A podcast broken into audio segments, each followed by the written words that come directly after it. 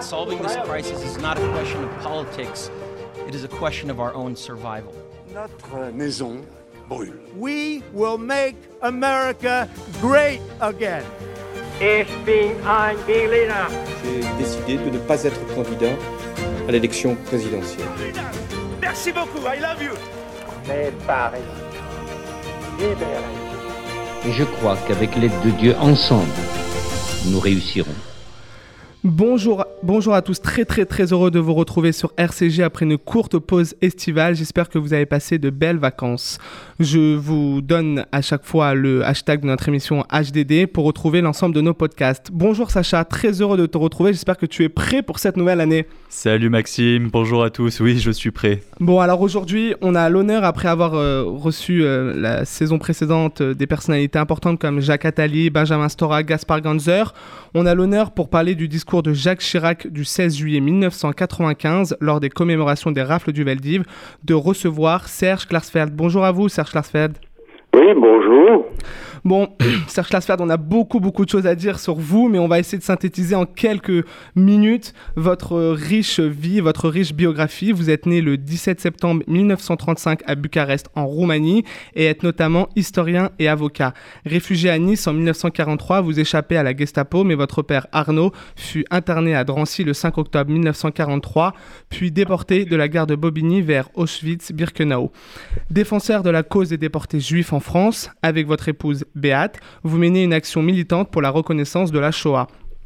Actif comme militant et comme avocat contre l'impunité des criminels nazis comme l'affaire Lischka, Egen, Berby, Van, Van Korf, H, ainsi que contre leurs complices en France, vous avez milité contre eux en Allemagne, en Amérique du Sud et en Syrie. Vous créez notamment en 1979 l'association Fils et Filles de déportés juifs de France, qui a pour but de défendre la cause des descendants des déportés. Vous êtes également membre du conseil d'administration de la Fondation pour la mémoire de la Shoah et êtes à l'origine de la création du jardin mémorial des enfants du Veldiv, rue Né-Laton à Paris. Vous l'aurez compris, chers auditeurs, auditrices, c'est un honneur pour nous de recevoir Serge Klarsfeld sur RCJ dans Histoire d'un discours. Avant d'échanger sur ce discours et le contexte de ce discours, on a l'habitude de faire, Monsieur Klarsfeld, un- une contextualisation de celui-ci. Pour cela, je me tourne vers Sacha. Est-ce que tu peux nous donner des éléments de contexte sur ce discours? Alors le contexte, Maxime, il est assez simple à expliquer car euh, jamais depuis la libération de la France, un homme d'État français a eu le courage de reconnaître l'implication de l'État français dans les atrocités commises lors de l'occupation allemande. Alors pour donner un rappel historique, hein, quand le maréchal Pétain rencontre Adolf Hitler à Montoire le 24 octobre 1940, la politique de collaboration entre la France et l'Allemagne est signée. Alors elle sera réellement hein, mise en œuvre par le chef du gouvernement Pierre Laval qui décidera de faire largement participer les forces de police françaises dans l'arrestation des Français juifs. Alors d'ailleurs, hein, il chapeautera l'opération programmée par René Bousquet, alors secrétaire général de la police nationale. Donc cette opération euh, qui a été menée en- le 16 et 17 juillet 1942 où plus de 12 800 personnes, dont 4 000 enfants, seront arrêtés dans les rues de Paris. Une majorité seront amenés au vélodrome d'hiver dans le 15e arrondissement condamnés à tenter de survivre dans des conditions insoutenables en attendant les trains français euh, vers les camps d'extermination. Alors, je referme la page historique hein, et je vous ramène à notre émission sur le discours du 18 juin. Si tu te souviens, Maxime, euh, à la suite de la libération, euh, l'histoire de la Seconde Guerre mondiale, en tout cas en France, s'est concentrée sur l'héroïsme de la résistance. Le général de Gaulle préféra même nier l'existence de l'État français, institué par le maréchal Pétain, afin de conserver l'union nationale. Les gouvernements successifs français garderont cette ligne. En 1992, même si euh, François Mitterrand refuse de reconnaître une faute dont il n'est pas responsable, les, choses semblent un peu évoluer car pour la première fois, un président s'associe à la cérémonie du souvenir. On s'en souvient hein, qu'il sera euh, vi- vivement euh, euh, hué un peu par la foule. qui juge un peu sa présence non suffisante. Monsieur Klarsfeld, je, je me retourne un peu vers vous. Est-ce que vous avez participé à cette cérémonie? Oui, tout à fait, j'ai participé et, et nombre de ceux qui ont soutenu notre action euh, en Allemagne pour faire juger les criminels nazis et en France pour faire euh, juger euh, euh, Le Guet, Bousquet, Papon, Touvier, eh bien, nombre de ceux qui qui nous ont soutenus étaient là pour pour siffler, effectivement, puisque nous assistions effectivement à un pas en avant de la part du président de la République qui venait pour la première fois euh, au, au, mémorial. C'était la première fois qu'un qu'un président de la République venait en ce lieu de mémoire qui était l'emplacement du du Veldiv, mais c'était un président de la République dont on, savait qu'il pouvait très bien, après la cérémonie, il pouvait très bien aller déjeuner avec euh, avec son ami René Bousquet qui avait organisé la rafle du Veldiv, donc euh, et qui avait donné le feu vert au préfet de police euh, de la part du gouvernement pour euh, opérer cette rafle. Donc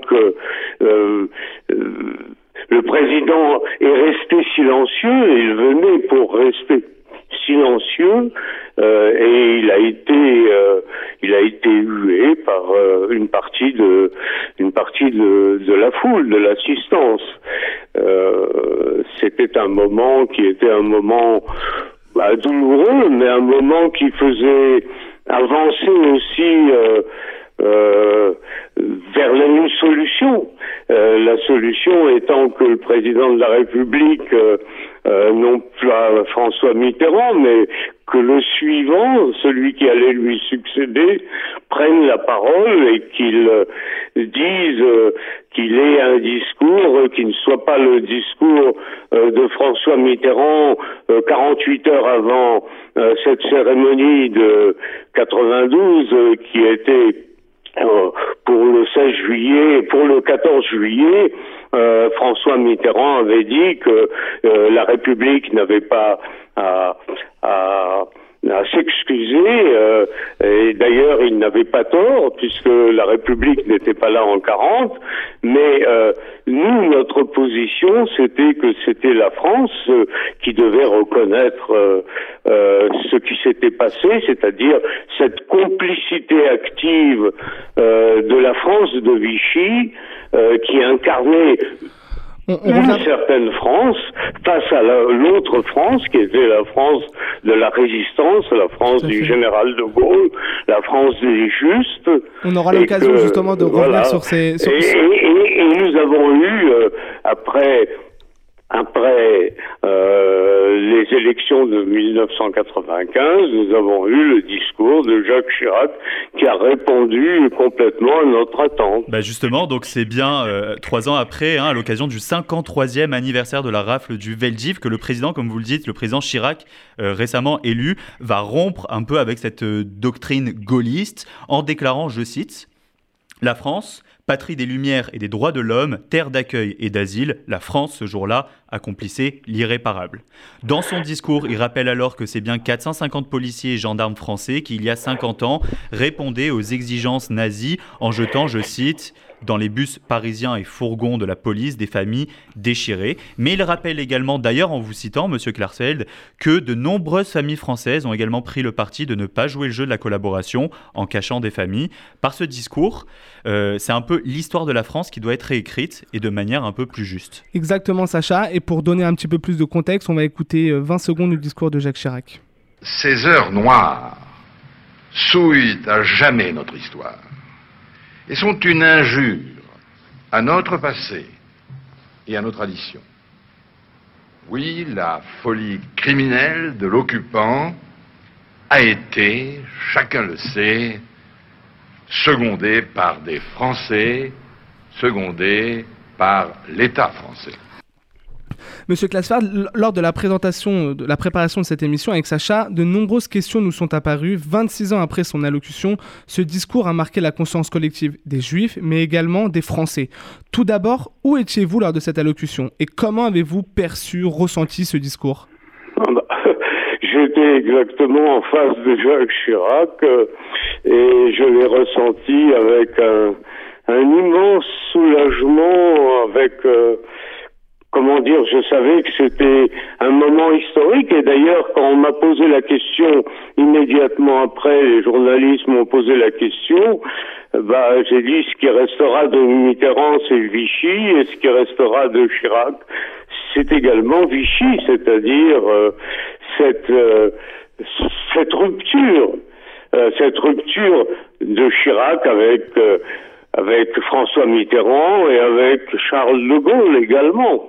Euh, parce que le, le, fait de dire, comme vous l'avez cité, euh, que ce jour-là, la France accomplissait l'irréparable. Euh, Jacques Chirac n'a pas dit l'État français. L'État français, il avait été condamné par euh, François Mitterrand. Il avait mm. été condamné par Jacques Chirac. Euh, il avait été, il avait été condamné par le général de Gaulle et, et par. Et donc, c'est la rupture véritable, c'est le mot la France. C'est ça en fait. Quand, quand on l'a écouté, alors on l'a pas écouté dans, dans l'intégralité du discours, mais vous le rappelez, c'est nécessaire. Jacques Chirac met en cause la responsabilité des Français, mais également de l'État français. Non, pas des Français. Il a, il a dénoncé la responsabilité de la France de Vichy. Ce qu'il faut comprendre et ce qui n'était pas admis auparavant, euh, même constitutionnellement, c'était que il y avait deux France qui étaient en conflit. C'était une guerre civile. Il y avait la France de la résistance, la France des justes, euh, la France du général de Gaulle, et de l'autre côté, il y avait la France de Vichy. C'était une guerre civile. Et, euh, et c'est donc la France était impliquée par euh, euh, ce que faisait Vichy. Vichy, c'était la France, oui, c'était un maréchal de France, l'homme le plus glorieux de la France, qui était à la tête de l'État français. Euh, Vichy, c'était euh, euh, l'amiral Darlan, qui a été chef du gouvernement, qui a été chef du gouvernement et qui était amiral de France, c'était Pierre Laval, qui était le, le chef du gouvernement pendant la rafle du Veldiv et qui avait été trois fois Premier ministre, Premier ministre mhm. président du Conseil euh, des ministres de la Troisième République, c'était Bousquet qui était le fleuron de la technocratie bureaucratique française. Euh, Donc il y avait beaucoup de, la, France était l'administration française. Et, donc. Euh, donc, il y avait deux France qui étaient en conflit, deux France, et, et et les Français d'aujourd'hui, la France d'aujourd'hui, étaient impliqués à la fois par la gloire de la France de, de la résistance et la France libre et par euh, l'ignominie qui avait été euh, commise contre les Juifs par la France de Vichy. Alors, vous nous avez dit euh, que, que, vous étiez donc en face de Jacques Chirac lors de son allocution, mais avant l'allocution, il y a une préparation de ce discours et c'est ce qui nous intéresse dans, dans, cette émission sur RCJ, Histoire d'un discours. Quel a été votre rôle dans, dans la construction de cette bah, prise de parole La préparation, c'était les entretiens que j'ai eu avec euh, Jacques Chirac. Déjà en 1986, il est venu au Veldiv. Il a prononcé un discours important et il m'a cité longuement dans ce, ce discours. Nous avons parlé, euh, j'avais obtenu de lui en tant que maire de Paris j'avais obtenu que euh, la place des martyrs des juifs du Vélodrome d'hiver, euh, cette place qui se trouve à proximité immédiate du, du Vélodrome d'hiver, nous avons parlé ensemble, nous avons reparlé plusieurs fois entre-temps, entre 1986 et 1995, et en particulier en 1992, quand j'ai obtenu de, sa part, euh, en tant que maire de Paris, une grande exposition euh, sur le sort des Juifs en France pendant la guerre, euh, au, à l'hôtel de ville de Paris, et j'ai parlé avec lui, et j'ai toujours parlé de la France, que c'était la France qui était impliquée,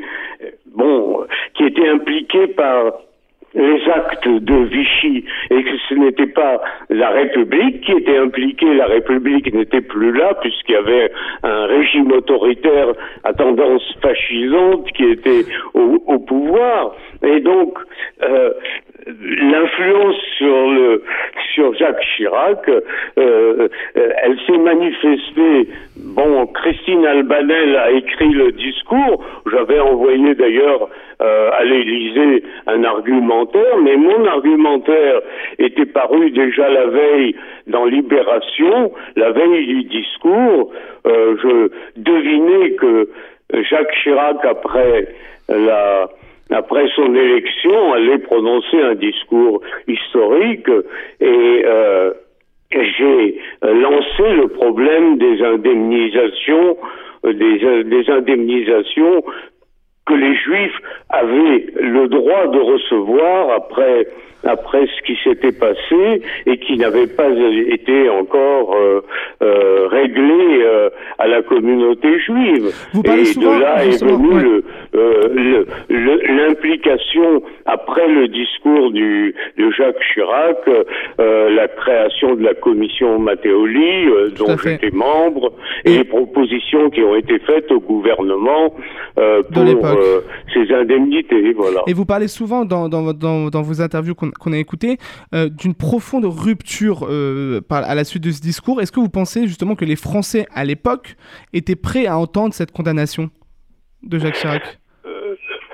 Oui, les Français étaient prêts parce qu'il y avait eu une préparation. Faut quand même pas oublier que nous avons fait juger en Allemagne, et c'était des procès retentissants, le pro Lischka, Hagen, Heinrichson, les, les chefs SS qui avaient organisé la déportation des Juifs de France. Nous avons lancé les affaires Bousquet, Leguet, Papon, Touvier. Euh, nous avons mené ces procès, le procès Touvier lancement. ensuite de Papon, après le discours d'ailleurs de, de Jacques Chirac, mais euh, les Français ont eu pendant 20 euh, ans euh, une leçon pédagogique concernant le sort des Juifs de France pendant la guerre et grâce à ces grandes affaires Papon, Le Guet, Touvier, Bousquet, ah eh bien, les, les Français ont appris ce qui s'était passé pendant la guerre, alors que euh, après la guerre, pendant des années jusqu'en 1983, les manuels scolaires du secondaire en, en terminale euh, faisaient croire aux élèves euh, que c'était les Allemands seuls qui avaient mené les rafles. Et ça, c'était une falsification qui était quand même menée par des agrégés d'histoire qui avaient rédigé euh, de, de pareils textes. Donc il y avait déjà un climat un petit peu euh, à, l'époque justement sur, sur ces condamnations. il est important de rappeler, vous, vous l'avez dit, que Jacques Chirac était une sorte d'enfant entre guillemets pendant cette euh, Seconde Guerre mondiale, à la différence de De Gaulle et Mitterrand qui ont de près ou de loin joué un rôle euh, dans, dans ces guerres et dans ces déportations. Pensez-vous que c'est ce statut d'enfant qui a permis à Jacques Chirac de se démarquer de ses prédécesseurs?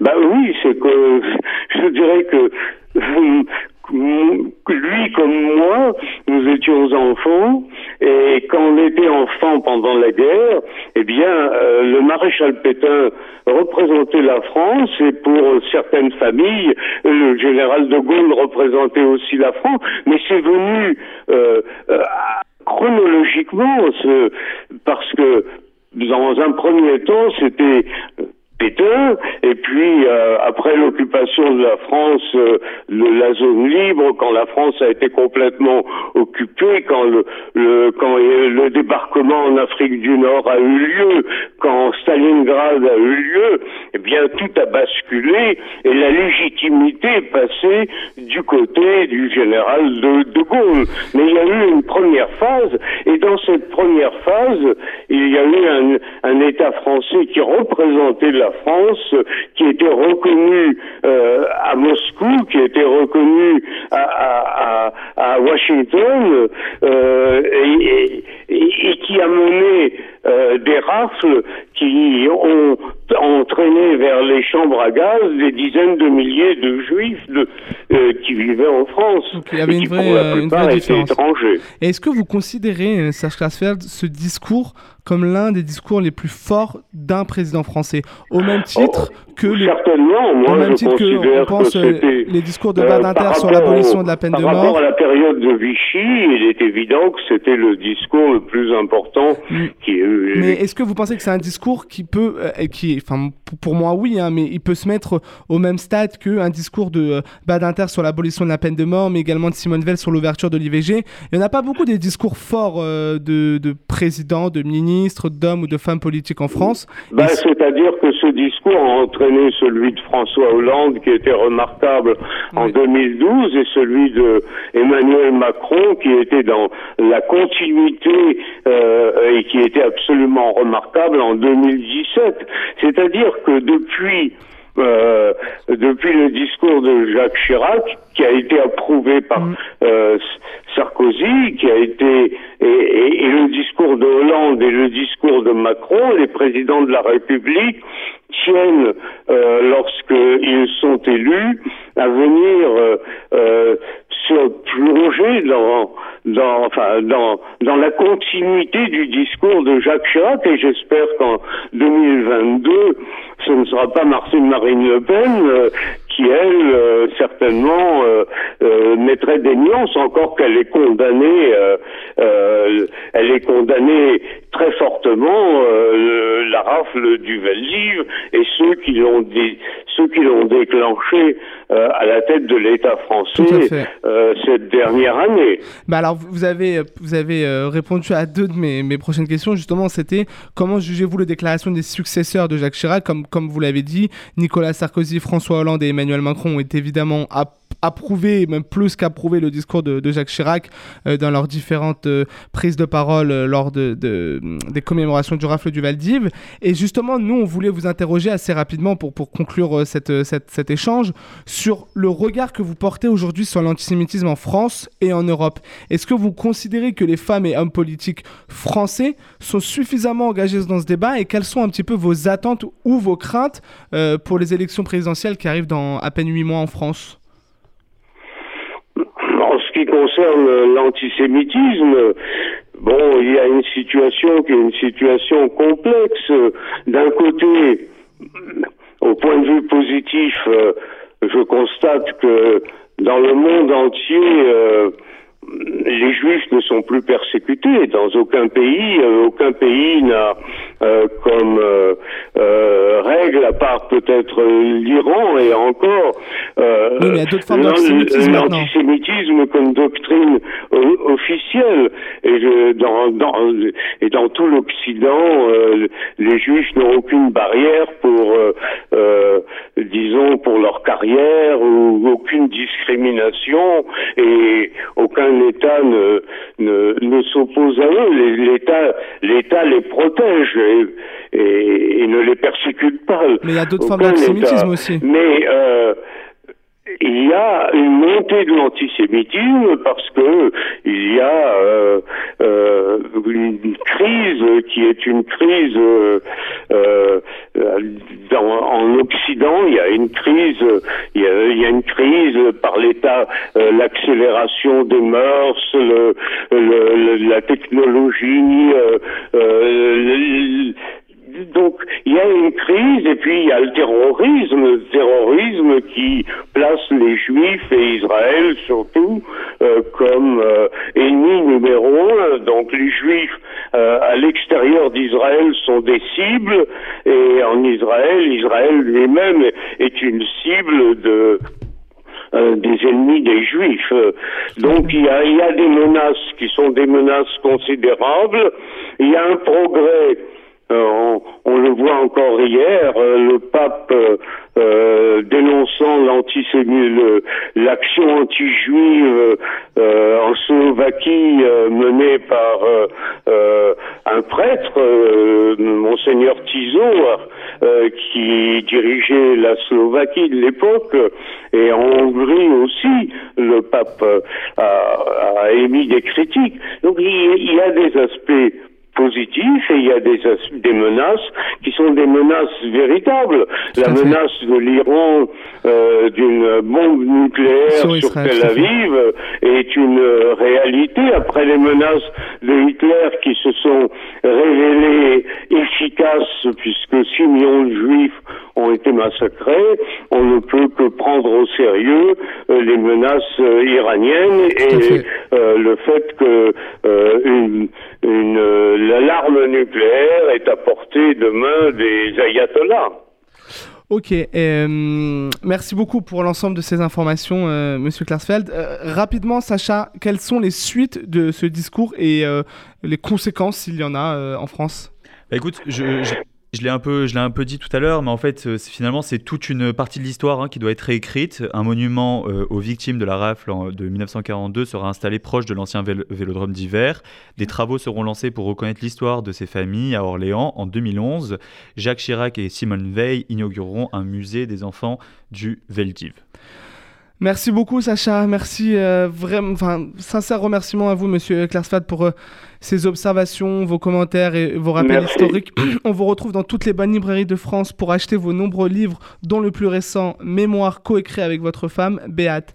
Rendez-vous désormais sur nos réseaux sociaux, sur Twitter et Instagram, histoire d'un discours, pour retrouver l'intégralité de ce discours et de nouvelles vidéos explicatives.